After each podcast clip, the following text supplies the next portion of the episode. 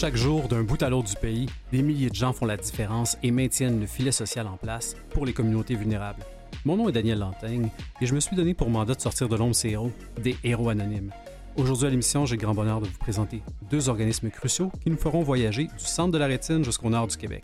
Installez-vous confortablement car vous êtes sur le point de plonger dans un monde où les gens qui n'ont rien d'ordinaire accomplissent des choses assurément extraordinaires. Bienvenue à cette deuxième saison des Héros Anonymes.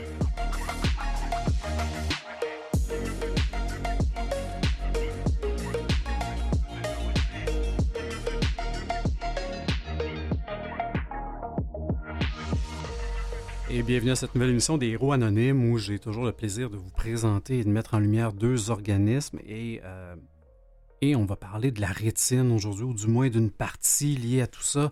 Euh, on va découvrir, euh, je vais vous avouer que j'ai découvert la macula qui est une partie du corps que j'ignorais, dont j'ignorais l'existence et pour le ce faire, on va le faire avec Pierre Brisebois, président et fondateur de la fondation DMLA. Bonjour, M. Brisebois. Ben, bonjour. Merci d'être avec nous. Merci de me recevoir. Merci de prendre le temps. Puis, euh, je disais, ben, ça tombe bien parce que la mission de votre organisme, c'est de faire connaître la DMLA. Absolument, oui. Donc, avant de, je vais vous dire, avant de parler de la fondation, parlons parlons de la situation. La DMLA, qui est la dégénérescence maculaire liée à l'âge. Ouais. Euh, je ne ferai pas mon savant, là. C'est grâce à votre site que, que je suis maintenant renseigné, que ah je ben, connais. personne de plus. Ben voilà. Oui, Fait oui. que la mission fait, fait son petit Ouais. bout de chemin euh, un peu chaque jour à, ben, à sensibiliser les gens. Puis Mhm. bon, euh, euh, ce qui fait en sorte que je pense que c'est pas bête d'en parler parce que les gens vieillissent. On est Mhm. beaucoup à vieillir en ce moment au Québec. Là, Ouais. les, euh, les, euh, les tranches d'âge et la population vieillissante, ben, c'est la courbe démographique.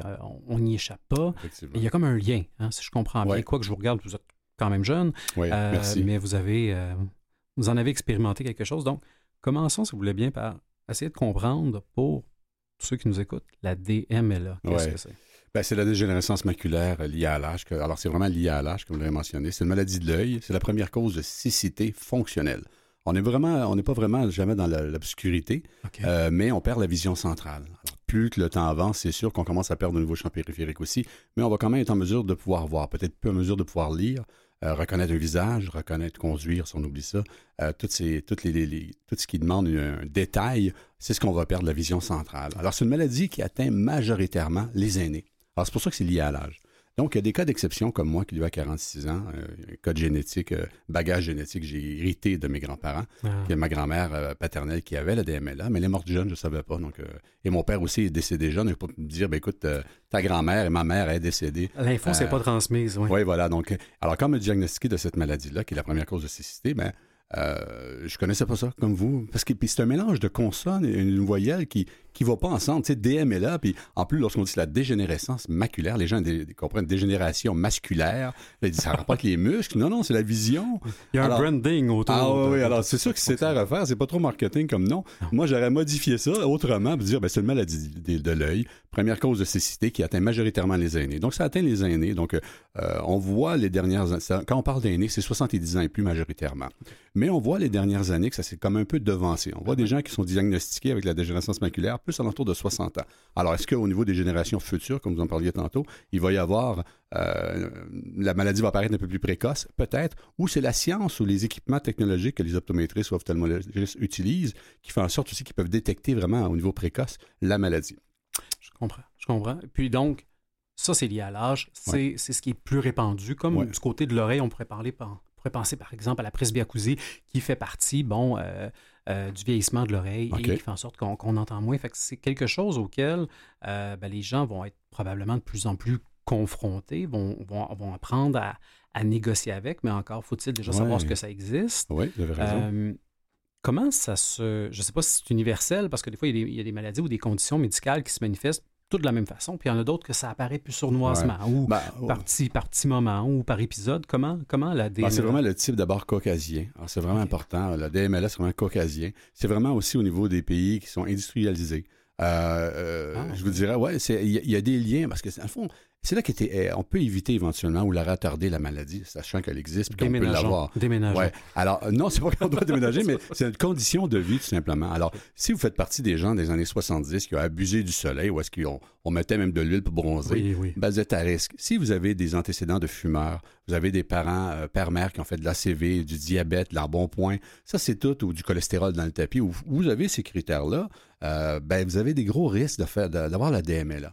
Parce ah. que c'est tout ce qui cause la DMLA, en dehors du facteur génétique, comme moi, mais ce sont des, vraiment des pourcentages de maladies orphelines. Mais d'ordre général, quelqu'un qui a la DMLA aujourd'hui à 70 ans, il y a des antécédents fumeurs, de cholestérol, de diabète, de haute pression. Ça ressemble vraiment à ça, le portrait.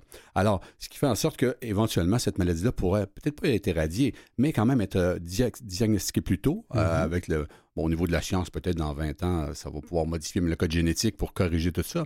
Mais actuellement, le problème qu'il y a, c'est que c'est, vu que c'est une maladie qui touche les aînés, puis la macula, c'est, la, macula, c'est ce qui fait qu'on voit 98% C'est vraiment la macula, toutes les couleurs. Ouais, puis c'est gros à peu près comme, euh, vous savez, prenez un 25 sous, regardez l'œil du caribou. Alors, c'est environ 5 mm, euh, plus ou moins. Alors, c'est la grosseur de ce qu'on a dans l'œil qui fait ce qu'on voit du côté euh, du champ périphérique. Alors ça, ça va venir vraiment euh, euh, compenser l'image qu'on regarde, mais le focus, la clarté, tout ça vient de la macula. Donc, c'est cette partie-là qui est touchée. Et cette partie-là, comment je pourrais vous dire ça, les aînés, déjà en vieillissant, comme vous parliez de la surdité, de la surdité alentour, ben c'est la même affaire. Donc, on va perdre de plus en plus au niveau de la vision. Donc, on a des, des bâtonnets, des comptes qui nous permettent de voir, qui vont mourir. Ben, dans le vieillissement, c'est normal. Ben mais là, ça va être prématuré à cause de la DMLA. Et le problème qu'il y a, c'est qu'on vit plus vieux. Alors, dans le cas de ma grand-mère, prenons l'exemple de ma grand-mère qui est décédée à 60 ans, elle est décédée à mon âge, j'ai 60 ans, ben, elle est, elle, est, morte aveugle, bien entendu, mais normalement, si elle avait vécu, comme aujourd'hui, les conditions de vie, là, je vous parle des années 60, là, aujourd'hui, on parle d'une espérance de vie environ de 83 ans chez les hommes, plus ou moins. Peut-être je peux me tromper de, quelques pourcentages dans les statistiques, et chez les femmes, un peu plus. Mais la différence, c'est que, rendu, si vous êtes diagnostiqué à 70 ans, la maladie, normalement, euh, elle peut s'échelonner environ sur 10-12 ans. Je vous donne un exemple. À 70 ans, vous avez diagnostiqué avec la DMLA. Il y a des fortes chances qu'à 85 ans, vous êtes dans cécité pas mal totale ou vous ne verrez pas grand-chose. Alors, on peut dire 15 ans. Mais si vous êtes diagnostiqué à 60 ans de DMLA, et normalement, si les conditions, on met les meilleures conditions possibles pour retarder la maladie, à 75 ans, on l'a, ben là, on va être dans la totalité, on va être aveugle indirectement. Du moins, on va être vraiment magané au niveau de la vision. Mhm. Mais il nous reste peut-être un autre 10 ans à vivre. Ben Et c'est là qu'est le problème. Alors, d'un, le vieillissement de la population, mais de deux, le diagnostic de maladie. Personne n'est au courant parce que c'est une maladie d'aînés. Puis c'est une, les gens, donc en général, ont une société qui ne qui protège pas tant que ça. C'est pas viscéral, là, de, hmm. de s'occuper de nos aînés. Non, non, c'est pas. Je ne juge pas personne. On l'a vu dans les dernières années. Oui, voilà. Donc, Et, donc, ça fait que c'est de plus en plus isolé. C'est une maladie qui touche plus les femmes que les hommes, en Amérique du Nord, du moins. Euh, à pourcentage d'environ 10% 65% des, femmes et 45% des hommes. Donc, souvent, les femmes en font beaucoup plus que l'homme en général. je ne vais pas euh, genrer nécessairement, mais c'est un fait. Oh la femme va toujours être plus maternelle, de, de, s'occuper de son mari. Puis souvent, l'homme en général, il est content là-dedans. Il, est heureux de se faire euh, cuisiner ou euh, prendre, prendre, se faire prendre soin. Alors, il faut changer ce dialogue-là parce que c'est, ça touche les aînés, et majoritairement les femmes, et, et souvent, eux sont plus euh, ben, c'est peut-être le côté maternel. Là. Donc, ils parleront pas. ils, ils, diront pas qu'ils ne voient pas. Ils diront pas. Ils vont continuer toujours de s'occuper du conjoint, à titre d'exemple. Alors, s'ils si, si, étaient au courant de cette maladie-là, ou du moins leur enfant, ben, il y aurait peut-être plus un peu plus d'empathie de la société actuellement parce qu'on n'a pas vraiment le, côté intergénérationnel. Ça se développe, marquez bien. Là, je généralise. Hein. Non, non, mais c'est correct. Ça, prend, ça prend des contrastes pour bien, pour bien saisir. Euh, puis effectivement, si on avait une plus grande sensibilité, ben, comme vous dites, il y, aurait un caractère d'empathie qui serait certainement là, puis pas juste, ben, mets tes verres, puis, puis tu vas voir comme du monde. Ben oui, puis ah, arrête de te plaindre, puis tu te plains tout le temps pour rien. Euh, souvent, c'est, les aînés ne veulent plus parler. Hein. Euh, ben effectivement, effectivement. Puis ça, ça aide pas au dialogue, ça aide pas euh, à, aller chercher des diagnostics. Vous avez parlé d'un élément super intéressant, vous avez parlé de ralentir la dégénérescence maculaire. je comprends qu'il n'existe pas un traitement ou une pilule miracle qui fait comme OK, on fait un, retour en arrière, puis on, remet ça dans l'état où c'est puis, puis une rétine, de ce que je comprends, on ne peut pas s'en acheter une sur, sur Amazon sans faire implanter une nouvelle. confusion au niveau de l'œil. Hein. Souvent, les gens pensent qu'on peut se faire greffer un œil. Non, ça ne se greffe pas un œil.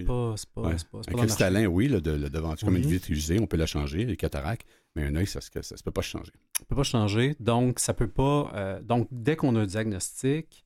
Il euh, faut prendre ça au sérieux. Exact. Puis, puis, le terme condamné est probablement fort, mais est-ce qu'on est condamné à se rendre automatiquement à une pleine cécité à un moment donné? C'est juste une question de temps?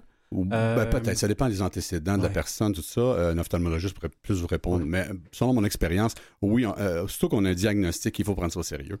il faut prendre, faut prendre tout ce qu'on a en main pour rattraper, je vais dire ça comme ça, tout l'excédent des années antérieures qui a fait que nuit à notre, notre œil, qui a amené la DMLA. Hein. Souvent, les gens, à titre d'exemple, les gens, faire un parallèle, mais peu boiteux peut-être, mais quand même, quelqu'un qui a pris de l'embonpoint pendant 20 ans, c'est pas en un an qu'il va le perdre. Ça va peut-être prendre un autre 20 ans pour retrouver son poids ou sinon il va falloir des conditions particulières pour accélérer cette perte de poids. Ben, c'est la même affaire. Alors, si on a un diagnostic de DMLA, mais ça fait 40 euh, ans qu'on mange du fast-food, il y a des bonnes chances que la salade ne suffira pas. Là. Ouais, c'est ça. Tu peux pas juste manger des carottes pour la vue puis penser que ça va faire des miracles. C'est très bon, oui. Euh, oui, oui, ça, vient d'un ami qui a une perte de vision, fait que je me permets. Oui. Euh, mais oui, on peut pas. donc, on peut, on peut ralentir en prenant des meilleurs des meilleures habitudes de vie, une meilleure hygiène de vie, ça, ça peut aider à. Absolument, Oui, parce que c'est, je vous dirais que c'est les mêmes, les mêmes symptômes qu'une maladie de cœur. Quelqu'un qui, fait, a un problème de cœur ou qui est à risque de faire une crise de cœur, ben, c'est le cholestérol. Alors souvent, le médecin va lui dire ben, écoute, ralentis ou prends une pilule pour ralentir ton cholestérol ou arrête de manger de la viande, tout simplement.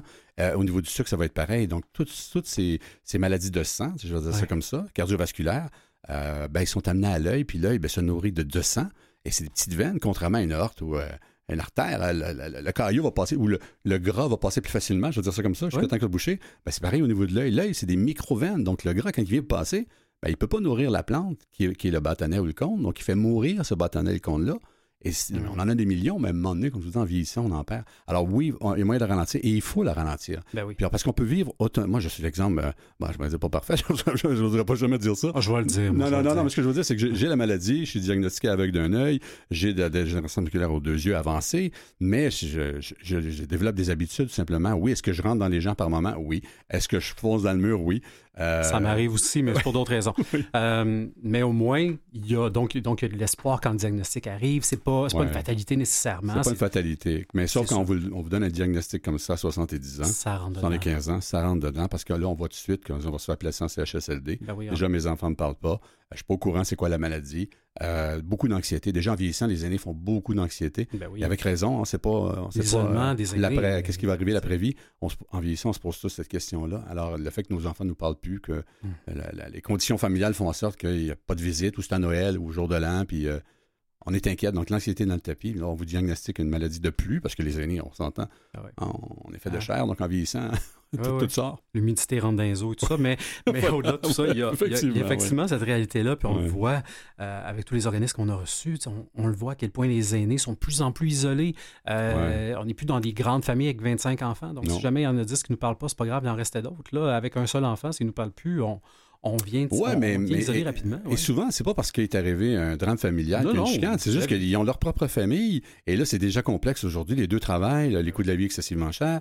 Donc, euh, il y a un oubli qui se fait naturel, mais il est compensé par un appel Zoom ou par le téléphone, mais c'est pas suffisant pour ben sécuriser les années. Pierre Brisebois, c'est mm. franchement intéressant. On en apprend énormément sur la DMLA. Ce qu'on va faire, on va prendre une courte pause. Puis après, on va aller parler, bien évidemment, de la fondation. La fondation, mettre sur pied euh, tout de après. Reste à l'écoute.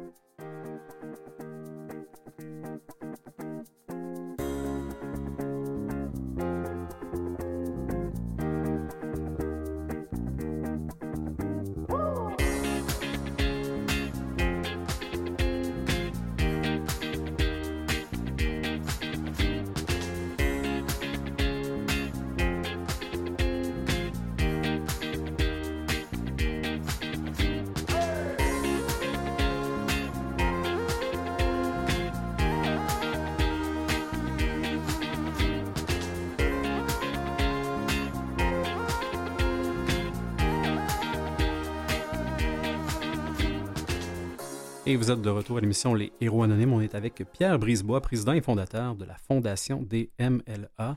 En première partie de l'émission, bien évidemment, on a pris le temps de comprendre de quoi on allait parler. Mm-hmm. Euh, la DMLA est arrivée dans votre vie euh, en 2009, puis euh, a évidemment changé votre vie, ça va de soi. il arrive des maladies, il arrive des situations dans la vie de tout le monde, ça change nos vies, mais ça ne change pas nécessairement la vie au fait qu'on va partir une fondation pour le faire, mais je pense que le vide d'information a certainement été un grand, une grande locomotive pour donner ce goût-là. Mais pourquoi, pourquoi avoir parti ça? Ben, parce qu'il y avait un vide, tout ben, simplement. Euh, bon, moi, c'est une maladie que j'ai eue à 46 ans, euh, précoce. Je me suis aperçu quand j'avais la maladie que ceux qui étaient atteints, c'était des aînés, 70 ans, des dames surtout. Euh, majoritairement des femmes qui étaient laissées eux-mêmes, puis il n'y a personne qui faisait rien. il, y avait il y avait différentes associations canadiennes comme euh, euh, provinciales qui donnaient un coup de main quand même, mais, mais encore là, c'est des aînés, c'est pas évident de mobiliser des aînés. Les aînés actifs, oui, sont mobilisés, mais souvent, la maladie allait chercher les moins actifs à cause du passé, comme je vous dis, de la dégénérescence maculaire qui fait qu'on ça va une nutrition, en tout cas, ça pour dire sans juger personne. Mais euh, donc, il y, avait, il y avait quelque chose qui allait pas. Je dis, mais ça se peut pas. Puis je dis, mais qui en parle? Personne n'en parlait. Moi, je suis père de quatre filles. Je sais que je l'ai, c'est à cause de ma grand-mère maternelle. Je sais que j'ai le gène que j'ai donné à mes filles, que mes filles se font régulièrement vérifier. À date, ça se passe bien. Mais je sais qu'il y a un risque majeur que mes mhm. filles soient un jour qui souffrent de cécité aussi fonctionnelle.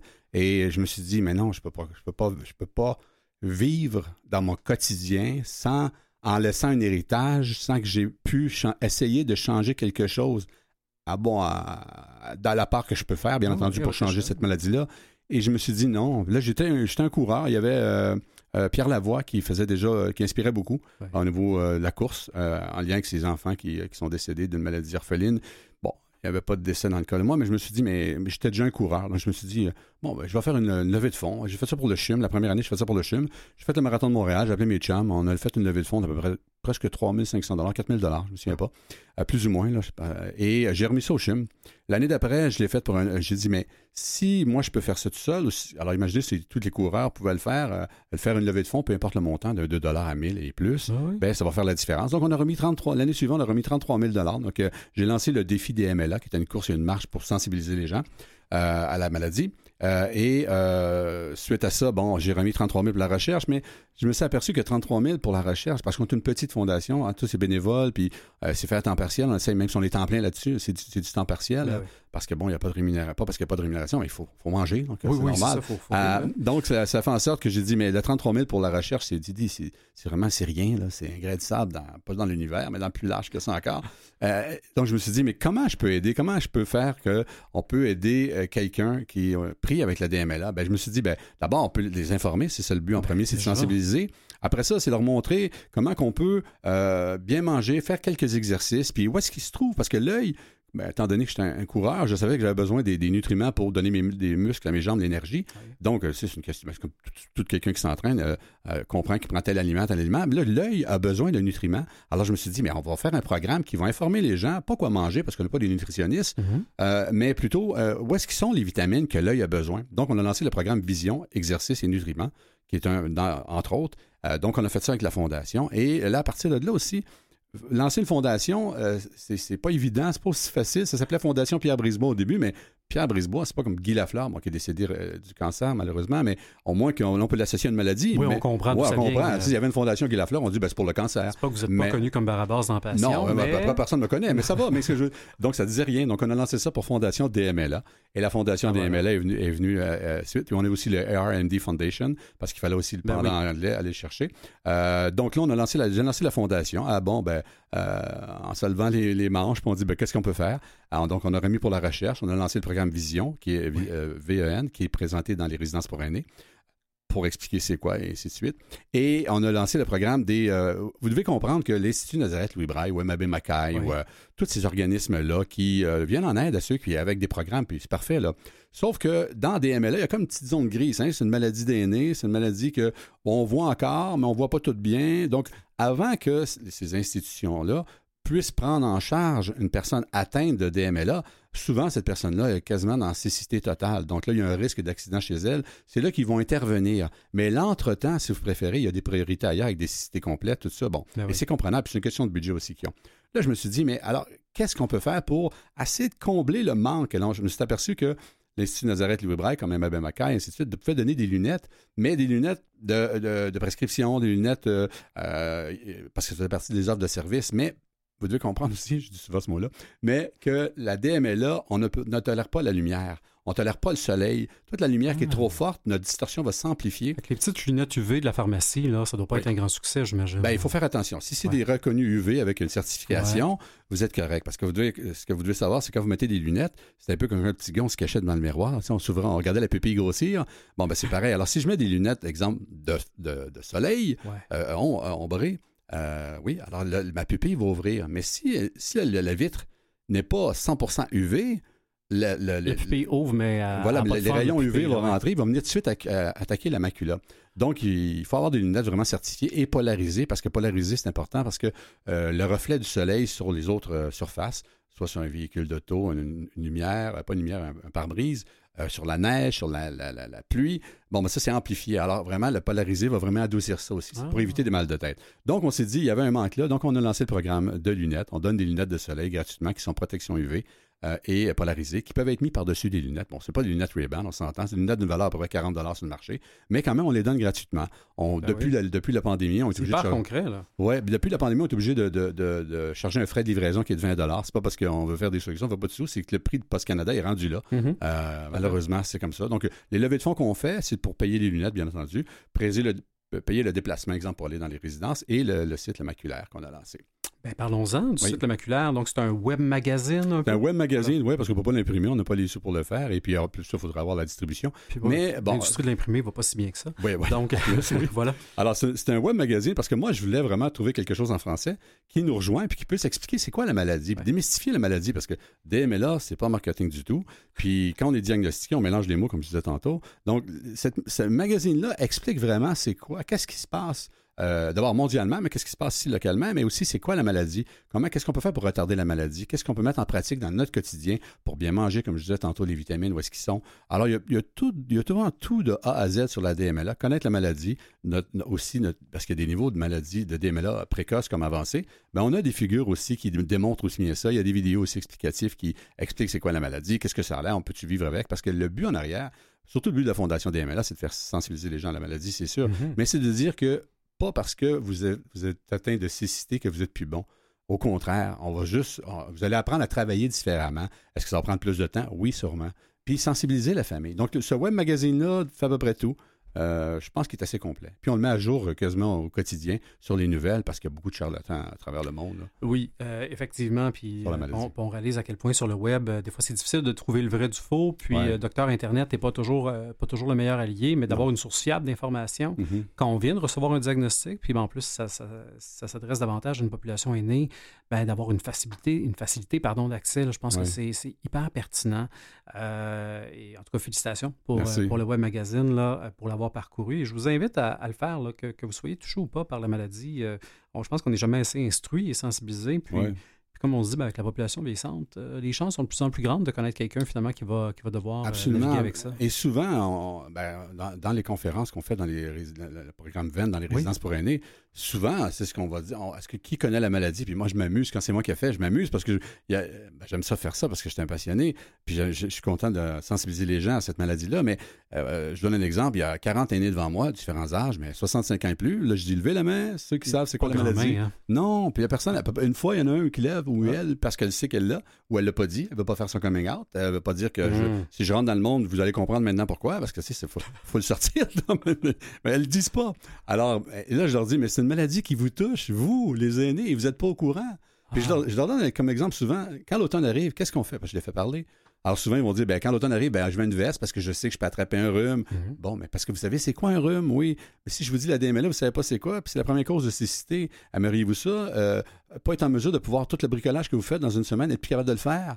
Et parce que là, je veux les- vraiment les toucher. là. Tu sais, Ben des fois, ils me trouvent dur, là, mais et là, ils vont dire ben oui, ben c'est ça. Là. Alors, s'il y a des générations maculaires, vous ne pourrez plus faire ça. Donc, c'est sérieux, là. Là, ils m'écoutent un peu plus. Et, et- et donc, ça fait en sorte qu'on les sensibilise. Mais et là, à partir de là, mais moi, c'est les, les enfants. euh, Bon, maintenant, avant la pandémie, on faisait des fois les marchés comme Atwater, Chantal. On peut expliquer ces. Ah oui, OK. Ouais, euh, gratuitement, là, pendant que ma conjointe pouvait faire des, des emplettes. Absolument, c'est moi qui ai fait, mais là, dans ces situations-là. Mais de sensibiliser les gens, mais sensibiliser les enfants puis les petits-enfants. Ben, tout à fait. Oui, alors, bref, c'est ça. Tout à fait. Euh, quand on parle de la DMLA, euh, il y a des maladies qu'on sait qu'il faut surveiller certains signes avant-coureurs, qu'on qu'on a des symptômes qui apparaissent. Euh, je lisais ça, puis, puis en même temps, je me trouvais bien niaiseux parce que je comprenais rien. Ouais. Le premier signe clinique de la DMLA est la découverte de drusses qui sont des dépôts acellulaires focaux de débris polymorphes entre les pigments rétiniens et la Mm. membrane de Bruck. J'ai rien compris de ce que Ben, je vous viens de raison, dire. c'est- très compliqué. Je- C'est un langage ophtalmique. euh, L'ophtalmologiste va vous dire ça tout de suite, va comprendre. Ben oui, ben oui, Alors, j'imagine. Alors, alors, qu'est-ce que c'est? C'est que, étant donné que la veine, je vais vous résumer. euh, Merci. c'est bon, la, la veine qui nourrit la plante. On va penser à une plante. Pensez à une plante que vous. Une Là, belle, À date, je vous suis. À date, ça va. Alors, vous je avez une belle plante que vous Ouais. mettez dans un terreau, un terreau, un terreau, c'est ça, ou dans le sol, tout simplement. Et que euh, la plante, ben, vous apercevez qu'elle meurt tranquillement pas vite. Donc, ça, je suis bon avec les plantes qui meurent. Alors, votre déduction va dire, ben, ben, ça y est, au niveau du terreau, il y a quelque chose qui va pas. Ou il y a quelque chose dans le sol qui est, bon, ben, c'est ça.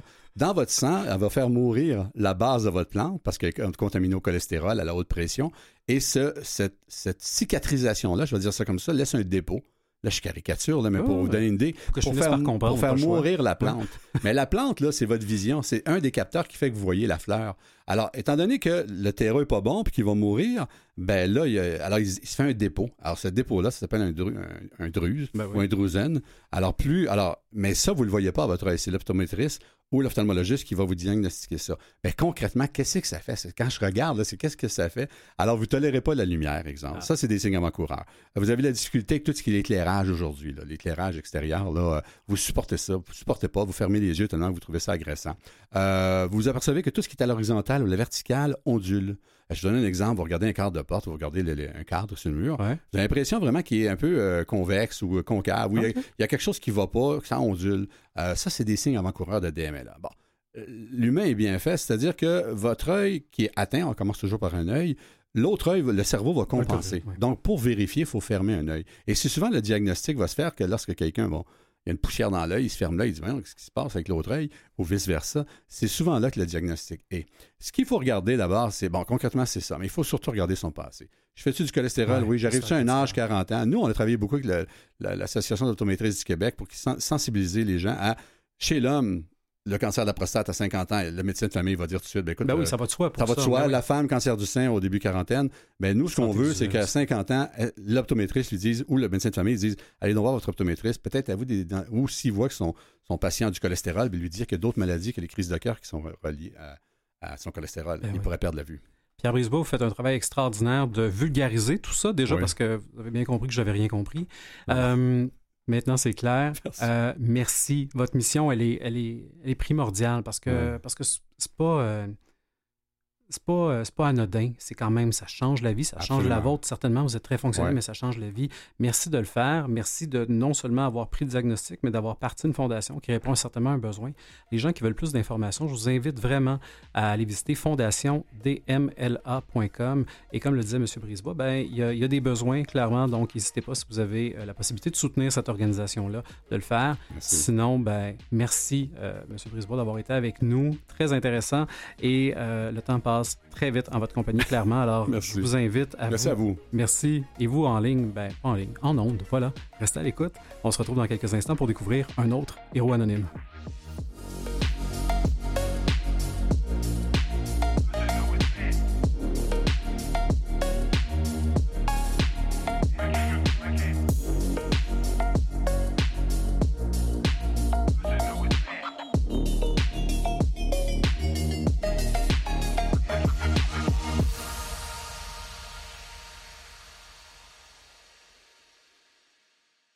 Vous écoutez Les Héros Anonymes avec Daniel Lantaigne.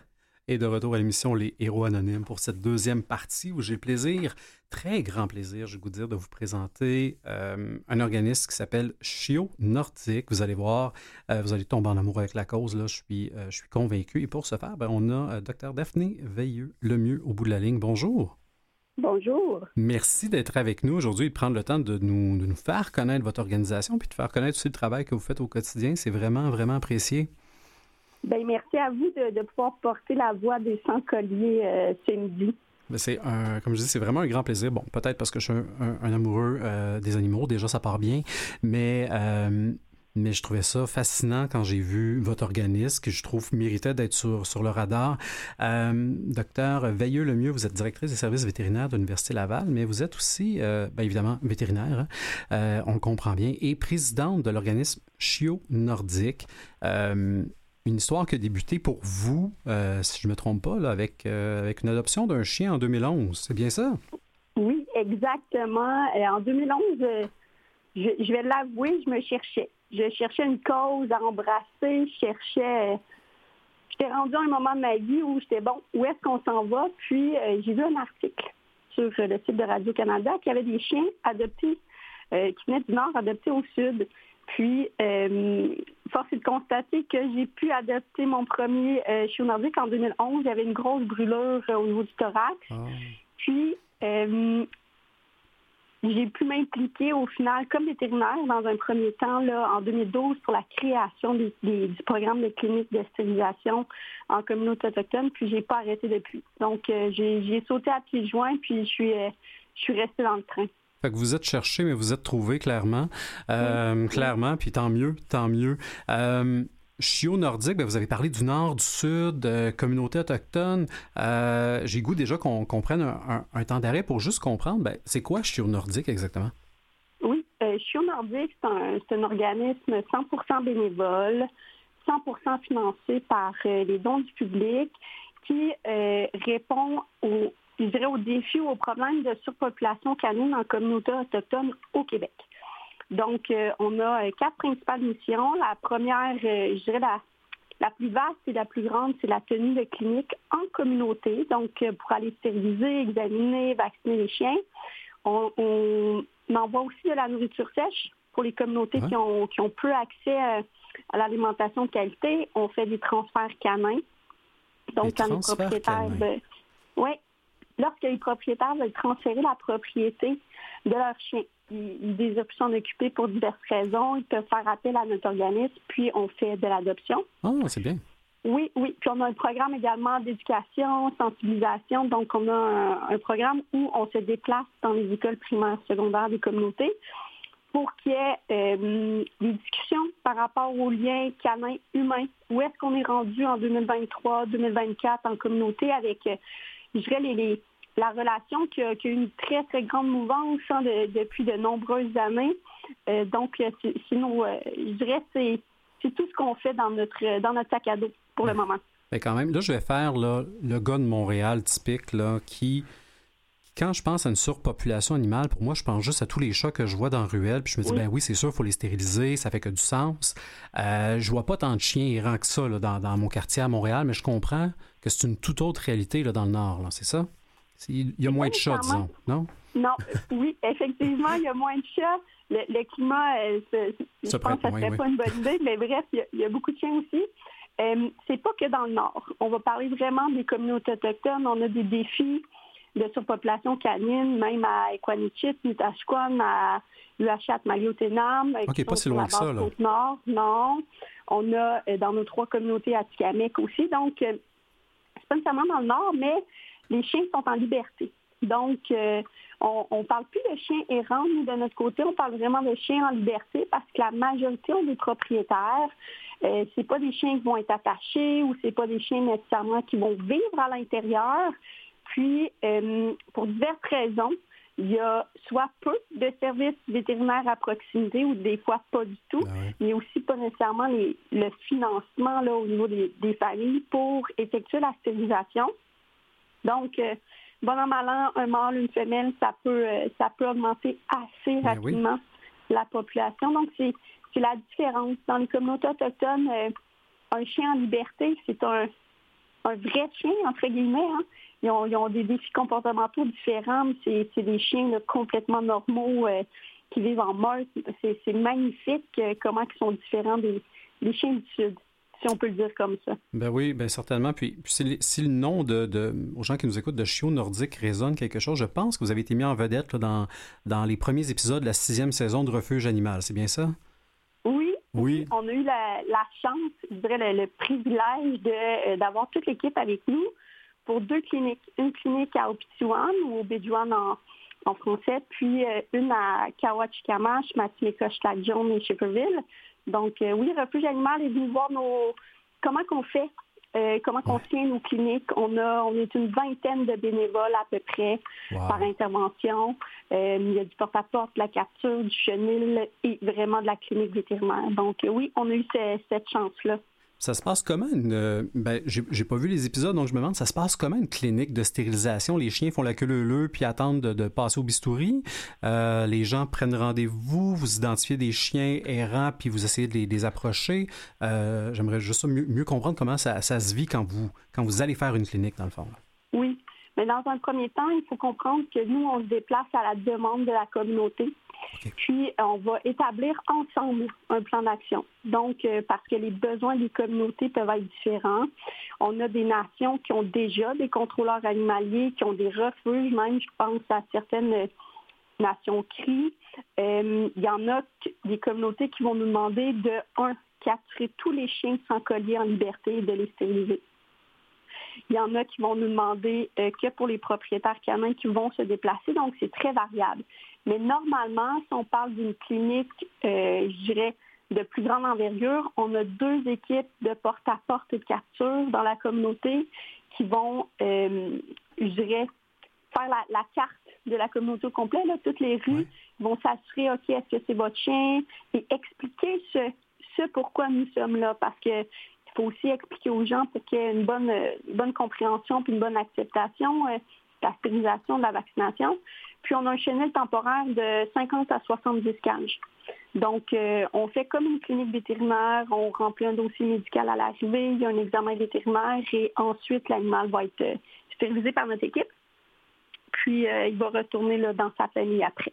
Ah, OK. Je comprends très, très bien. C'est vital, évidemment. On comprend pour la, la, parler de la surpopulation, puis bon, la reproduction, évidemment, qui vient, qui vient avec je vais encore faire mon, mon gars de Montréal pour, bien illustrer. Euh, quand je vais dans un refuge, j'ai goût d'adopter tous les chiens. Quand, quand, je vais chez des amis, je suis le premier à sauter ces chiens pour les coller puis les flatter. Euh, quand je m'en vais en voyage, disons à Cuba, ben si je vois un chien dans la rue, je n'irai pas nécessairement le flatter. Euh, j'ai toujours peur que ça vienne avec plein de bébites, puis je sais pas trop s'il si, si a rage ou s'il va me sauter dessus il y, a un enjeu qui n'est pas juste d'avoir plein de chiens qui se promènent dans la rue puis qu'on ne sait pas comment ils vont réagir parce que parce que c'est des bêtes avec des émotions, mais, mais j'imagine qu'il y a peut-être un enjeu de santé publique aussi avec, avec une surpopulation canine. Il y, a, il y a assurément un enjeu de santé publique. Dans un premier temps, euh, au Québec, la rage existe encore. Donc, il y a des, euh, des communautés autochtones ou des villages inuits qui sont situés en région endémique pour la rage. Donc, à chaque hmm. clinique, nous, ce qu'on va faire, c'est qu'on va vacciner les chiens. Il y a euh, également des les chiens en communauté autochtone sont hyper parasités, donc euh, des, des, parasites, des vers intestinaux qui peuvent se transmettre à l'homme. Il y a euh, je dirais un pourcentage très très élevé de morsures ah hein. pour les enfants. C'est un, un enfant qui se promène avec une sandwich ou des choses comme ça, donc le taux de morsure est plus important. Puis des moques de chiens, ça peut faire peur. Hein? Si on se promène le soir donc, il y a beaucoup de, de elders, de personnes âgées qui vont qui vont moins sortir de chez eux, qui vont moins se déplacer, qui vont moins aller dehors parce qu'ils ont peur pour, euh, pour leur sécurité. Donc, au niveau du, je dirais, du bien-être humain, si je peux le, nommer ainsi, c'est aussi un défi puis un enjeu. Là. Ben oui, puis, puis quand on sait la, place puis l'importance que prennent les, les, les, elders, les aînés dans les communautés, euh, s'ils si, si, si, en finissent par être isolés, ben là, on, a un enjeu qui, qui, est encore plus grand euh, dans ces différentes communautés-là. Puis j'aime beaucoup le... Vous l'avez bien mentionné, ben vous vous arrimez aussi aux réalités des différentes communautés, hein, parce que des fois, euh, je vous dire, l'homme blanc, la femme blanche, on leur a pensé que toutes les communautés autochtones sont, sont homogènes. Ben, chaque communauté a sa réalité, puis je pense que vous euh, vous avez réussi à tisser des grands liens de confiance, puis la clé, elle doit être là aussi. Là. Oui, oui, on n'a pas le choix. Nous, on n'est pas là pour euh, régler le problème. Hein. Euh, nordique existe par et pour les communautés autochtones. Ça prend des, décideurs locaux qui désirent que ce soit une solution, la stérilisation, mais surtout, on ne peut pas faire ça seul. C'est vraiment un, travail d'équipe, de collaboration. Il y a des communautés qu'on qu'on va visiter deux fois par année, euh, différemment d'une autre communauté où c'est juste une petite équipe vétérinaire et qu'il n'y a pas de capture. Il faut vraiment, euh, comme vous dites, s'arrimer à leurs besoins. Oui, puis, puis juste quand même, vous l'avez dit, mais je trouve ça impressionnant. Vous êtes une équipe 100% bénévole. Euh, qui se déplaçait dans les communautés, puis des fois, ils n'ont pas besoin d'être très loin pour quand même on s'entend, ça, ça, coûte pas rien se déplacer, de, faire en sorte que ces cliniques-là, d'envoyer de la nourriture sèche, vous parliez, ou d'organiser des transferts, euh, ça doit représenter quand même des coûts considérables dans une année. Là. Euh, oui, une clinique par route, pour les communautés qui sont accessibles par la route, ça euh, peut se chiffrer à 15 000 environ. Je dirais toutes dépenses confondues, le transport, euh, items médicaux, etc. Une clinique par avion se chiffre entre 50 000 et 90 000 C'est oh, euh, oui, c'est principalement le transport qui coûte cher au Québec. Euh, donc oui, c'est des, des, grosses, grosses dépenses. puis aucun programme gouvernemental qui couvre ces, ces dépenses. Donc c'est certainement que nous, nos supporters, nos donateurs, c'est c'est aussi une des clés que, que Chio Nordique encore faire ces, actions, ces interventions-là. Ben oui, c'est vraiment, c'est vraiment un grand, dire un grand succès, mais en même temps un grand tour de force que vous réussissez à mobiliser autant, autant d'amour. On sait que les gens, bon, oui, euh, aiment les animaux, mais entre aimer un animal puis choisir de faire un don à une organisation comme Show Nordique, clairement, vous, vous avez mis le doigt sur un bobo pour que, pour que les gens réagissent aussi bien. En tout cas, je, je, salue et je remercie tous les, tous les individus qui font des dons à, votre, organisation, puis bon, les, fondations aussi qui doivent, qui doivent vous soutenir dans, dans une certaine mesure. Je trouve ça euh, extraordinaire. On parlait d'une équipe bénévole tantôt. Là. Euh, grosso modo, je pense que, bien, évidemment, le conseil d'administration qui est bénévole, des superviseurs de région, des superviseurs de familles d'accueil, évidemment les familles d'accueil. Euh, vous aviez, euh, vous avez nommé des noms de communautés que vous aviez même nommé après ça en français. Bien, j'imagine qu'il y a des traducteurs aussi qui embarquent là-dedans. Euh, il y a du monde autour de tout ça. Là. Oui, oui, oui. C'est pas deux, trois vétérinaires qui débarquent là, puis ça finit là, là. Non, pas du tout. On a, je dirais qu'on est une bonne de, gens là, impliqués, je dirais, au quotidien de manière hebdomadaire, de, de, je dirais, de manière plus serrée. On est peut-être une cinquantaine, mais on a une liste de bénévoles potentiels d'une euh, mille personnes environ. Ça, ça compte techniciens en santé animale, vétérinaires, euh, personnes euh, qui n'ont pas nécessairement d'expérience médicale, mais qui viennent faire de la capture, du chenil, etc. Oui, on a des traducteurs, des responsables des réseaux sociaux, responsables du financement. C'est exclusivement bénévole. Mais c'est, je, l'ai dit à, une collègue autochtone hier, euh, c'est des rencontres humaines et animales chez Nordique qui nourrissent tellement hmm. que quand tu sautes dans le train, quand tu débutes sur ce chemin-là, beaucoup, beaucoup de difficultés à arrêter ou à, je dirais, à, mettre le pied sur le frein. Ah ben ça, c'est très intéressant. Euh, docteur Veilleux, le mieux, si vous me le permettez, on va prendre une courte pause, mais après, j'aimerais ça que vous nous parliez de votre première, euh, votre première visite ou votre première clinique que vous avez fait parce que euh, ça, doit, ça doit frapper, ça doit marquer l'imaginaire. Alors, si vous voulez bien, on prend une courte pause et on continue cette discussion-là très intéressante dans quelques instants avec docteur Daphné Veilleux, le mieux de Chio Nordique.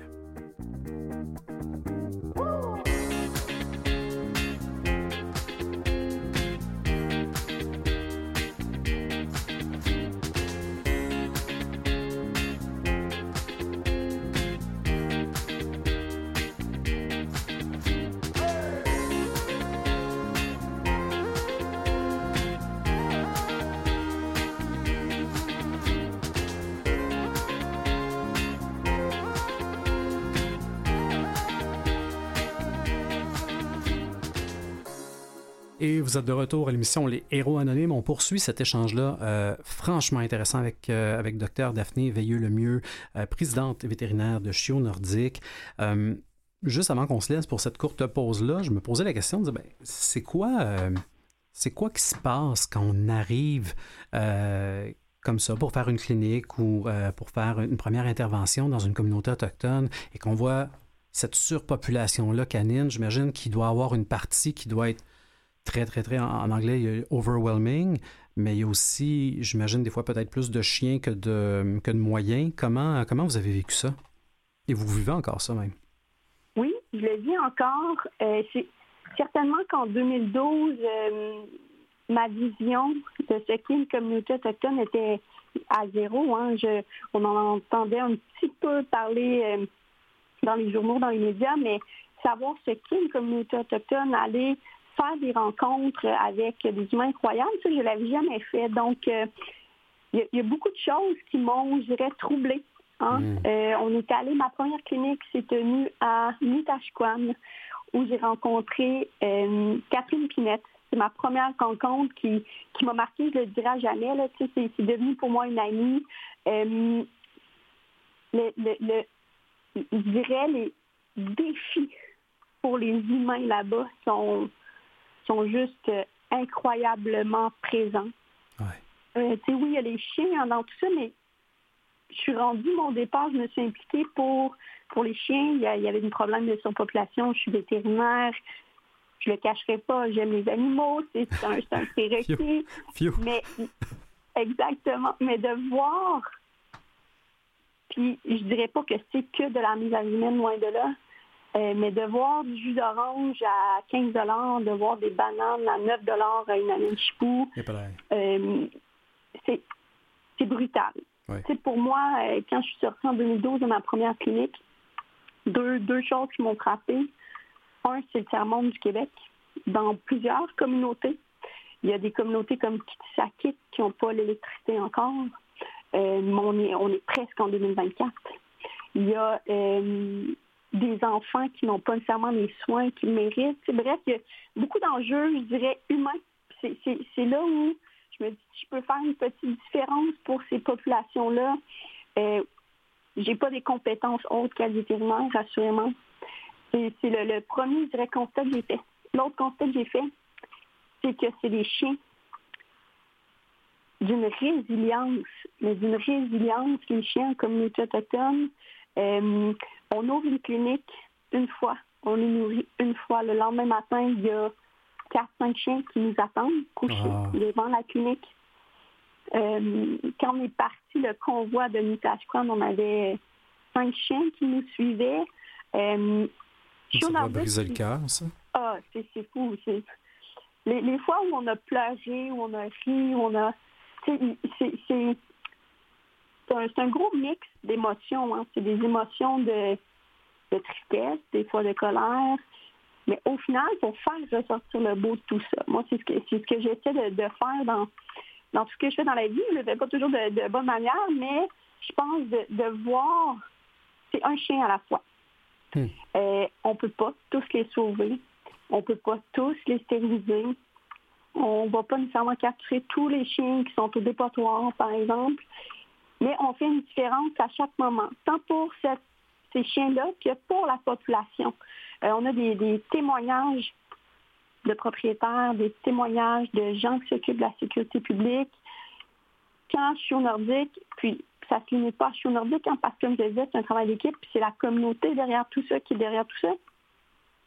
Mais quand on fait des actions pérennes et fréquentes, il y a une différence.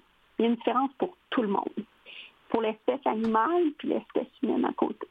Donc, euh, c'est se préparer à ça, la première fois en 2012, je vous avouerai, je suis revenue de là, euh, puis j'ai, ça m'a pris plusieurs semaines de m'en remettre. Mais maintenant, c'est ça à chaque fois. Parce que quand on va en clinique, on revient chez nous, puis je ne suis pas la seule à le dire, on passe un quatre jours intense, là, où on fait du 12 heures, du 16 heures, des fois, euh, en ligne.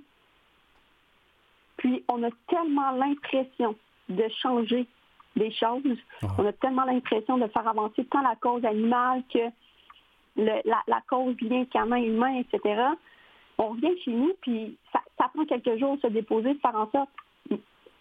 mon travail, là, il est-tu si important que ça? C'est ce que je fais dans la vie au quotidien, c'est-tu, ça change-tu quelque chose?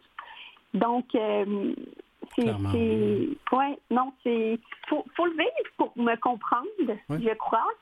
Mais euh, c'est, c'est phénoménal comment ça peut changer notre perception même de soi. Tu sais, moi, j'ai énormément changé depuis que je suis dans le show nordique. Ah, ben, ça doit euh, changer, oui, ça doit changer une personne fondamentalement. Oui, vraiment, vraiment. Et euh, je vous amène là, sur, un, sur un autre terrain avant de revenir à Show Nordique. Euh, depuis quelques années, on parle euh, je vais vous dire, d'une certaine détresse auprès des vétérinaires. Euh, en 2022, je pense que l'Ordre des médecins vétérinaires avait commandé une étude qui disait que près de 40% des vétérinaires québécois vivaient avec des symptômes d'épuisement professionnel. Il y a une surreprésentation dans le taux de suicide auprès des vétérinaires. Euh, est-ce que, est-ce que Chiot Nordique est un peu pas une bouée, pas nécessairement un phare avec un peu de lumière, mais est-ce que ça, est-ce que ça aide à redonner du sens dans, dans tout cet épuisement-là ou ça rajoute devant la détresse animale, puis ça, amplifie. Euh, on dirait que je ne sais pas comment positionner ça dans, dans, la détresse qui semble y avoir dans le milieu vétérinaire. Oui, il y a une grande détresse.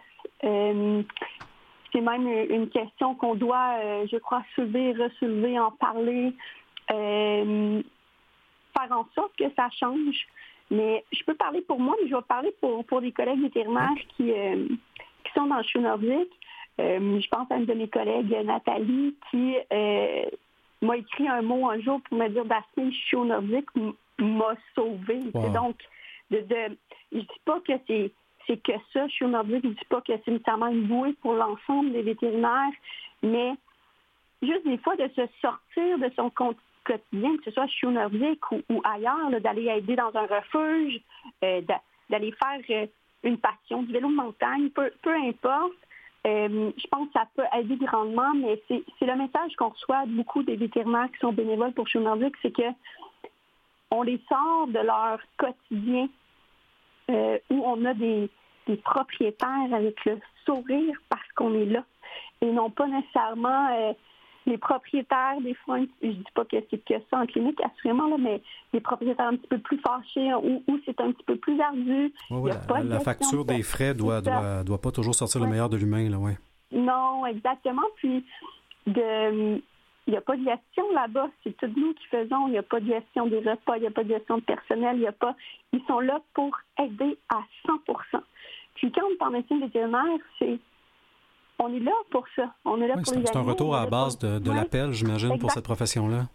Oui, exactement. C'est un, rappel à la base. Puis euh, c'est grandement enrichissant pour tout le monde aussi euh, de pouvoir se parler. Euh, on a des vétérinaires qui viennent de toutes les cliniques au Québec, entre guillemets, de voir des pratiques, d'échanger. Ah, mais ça, je le ferais comme ça, de changer notre protocole anesthésique.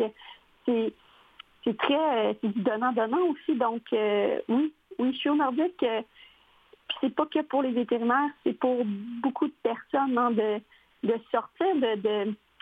Je dis pas que la COVID a tout changé, mais la COVID a changé beaucoup de choses. On a euh, des gens qui sont plus frustrés, on a des gens qui sont plus fatigués. Il y, a plein. Euh, une dynamique qui est différente, puis d'être tous ensemble, parce que je suis au nordique, là, je vais te dire comme ça, mais je suis au nordique, ça va jamais tout bien. On a toujours des défis en clinique, un bateau qui livre pas nos équipements, un avion qui est pris au sol, euh, une chirurgie qui n'a pas bien été. Ben, on est tous ensemble, on se tient, c'est une, une famille. Ça devient une famille, les amis, c'est formidable. Bref. Ben, je, suis vendu à la cause. Euh, j'ai. Euh, mon chien vient pas d'une communauté, mais j'ai adopté mon chien dans un refuge animal pour moi, ça allait de soi. Euh, les refuges, euh, même en grand centre, là, euh, sont rendus limités par la capacité.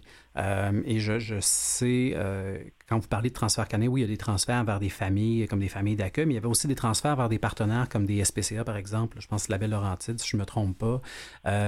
C'est quoi l'impact que ça a dans vos opérations de sûrement naviguer, j'imagine, avec des, refuges qui, eux, ben, sont déjà à pleine capacité, peuvent peut-être pas recevoir tous ces chiens-là?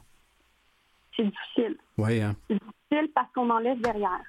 Euh, moi, ça fait ça fait une dizaine d'années que je suis impliquée. Ça fait une dizaine d'années. C'est pas nécessairement moi qui ai toujours euh, géré les transferts, mais c'est moi le point de contact pour tous les transferts canins. Oh. Soit au niveau du, je m'excuse l'anglicisme, du dispatch de chiens en clinique ou euh, des transferts par avion, etc. Puis, c'est difficile parce que on ne peut plus présentement les placer aussi facilement qu'on faisait il y a 5-6 ans. 5-6 ans, on transférait euh, des fois du 80 chiens post-clinique vers soit nos familles d'accueil ou nos partenaires, et c'est rendu impossible, vu la, situation au Québec. Donc, pour nous, c'est difficile parce qu'on en laisse derrière. Puis, euh, bon, c'est sûr, ça, c'est notre côté bien-être animal, mais aussi les propriétaires pour lesquels on ne peut pas répondre à leurs besoins de se départir d'un animal vu cette situation-là. Donc, euh, ça amène beaucoup, beaucoup, je veux dire, de frustration, de ben déception. Mais ce que je peux dire, c'est que ces partenaires-là ont toujours été là. Même s'ils lèvent la main pour deux chiens plutôt que 20, ils sont là. sont là. Je pense à la SPC, à Laurentier de la Belle, où presque à chaque semaine, je leur demande quelque chose, puis ils attendent des fois le dimanche soir à 10 heures le soir pour accueillir des chiens de village inuit. Donc, euh, pour moi, oui, c'est plus, plus crunchy, c'est plus, on a plus d'obstacles, mais euh, c'est un chien à la fois. Comme je le disais tantôt, c'est un chien à la fois, oui. Ben, vous faites un, travail extraordinaire. je, je vais vous avouer, là, je ne connaissais pas Chiot Nordique euh, jusqu'à tout récemment. Euh, j'ai découvert cet organisme-là avec grand intérêt. Je trouve qu'il accomplit beaucoup, puis beaucoup. Euh, je vous dire, pour, pour les gens là, qui ne sont pas. il y a des dog person, puis il y en a qui ne le sont pas, là, mais pour moi, ça, va au-delà euh, de l'amour des chiens. Il y, a, évidemment quelque chose de très, très clair pour ça, mais il y a, un grand amour euh, pour les communautés, pour me parler de santé publique euh, et de rapprochement avec les communautés. Puis je trouve que que vous faites vous faites un geste extraordinaire en matière de réconciliation par le fait même. donc, je, avant même qu'on parle de réconciliation, là, je trouve que ce que vous faites est extraordinaire et puis j'espère que ça n'a pas laissé personne indifférent. Si on veut vous aider, euh, vous avez parlé des dons qui venaient, du public, on peut se rendre, j'imagine, sur chionordique.com, les chio et nordique au pluriel. Euh, c'est pas mal la meilleure façon de vous soutenir? Oui, oui, c'est la meilleure façon de nous soutenir au niveau euh, monétaire. Mais je crois aussi que de faire connaître la réalité des communautés autochtones, pour moi, c'est toujours Chio Nordique, ça va toujours plus loin que, que notre cause à nous, en guillemets. Donc, de, partager notre mission, de partager la réalité de ces populations-là.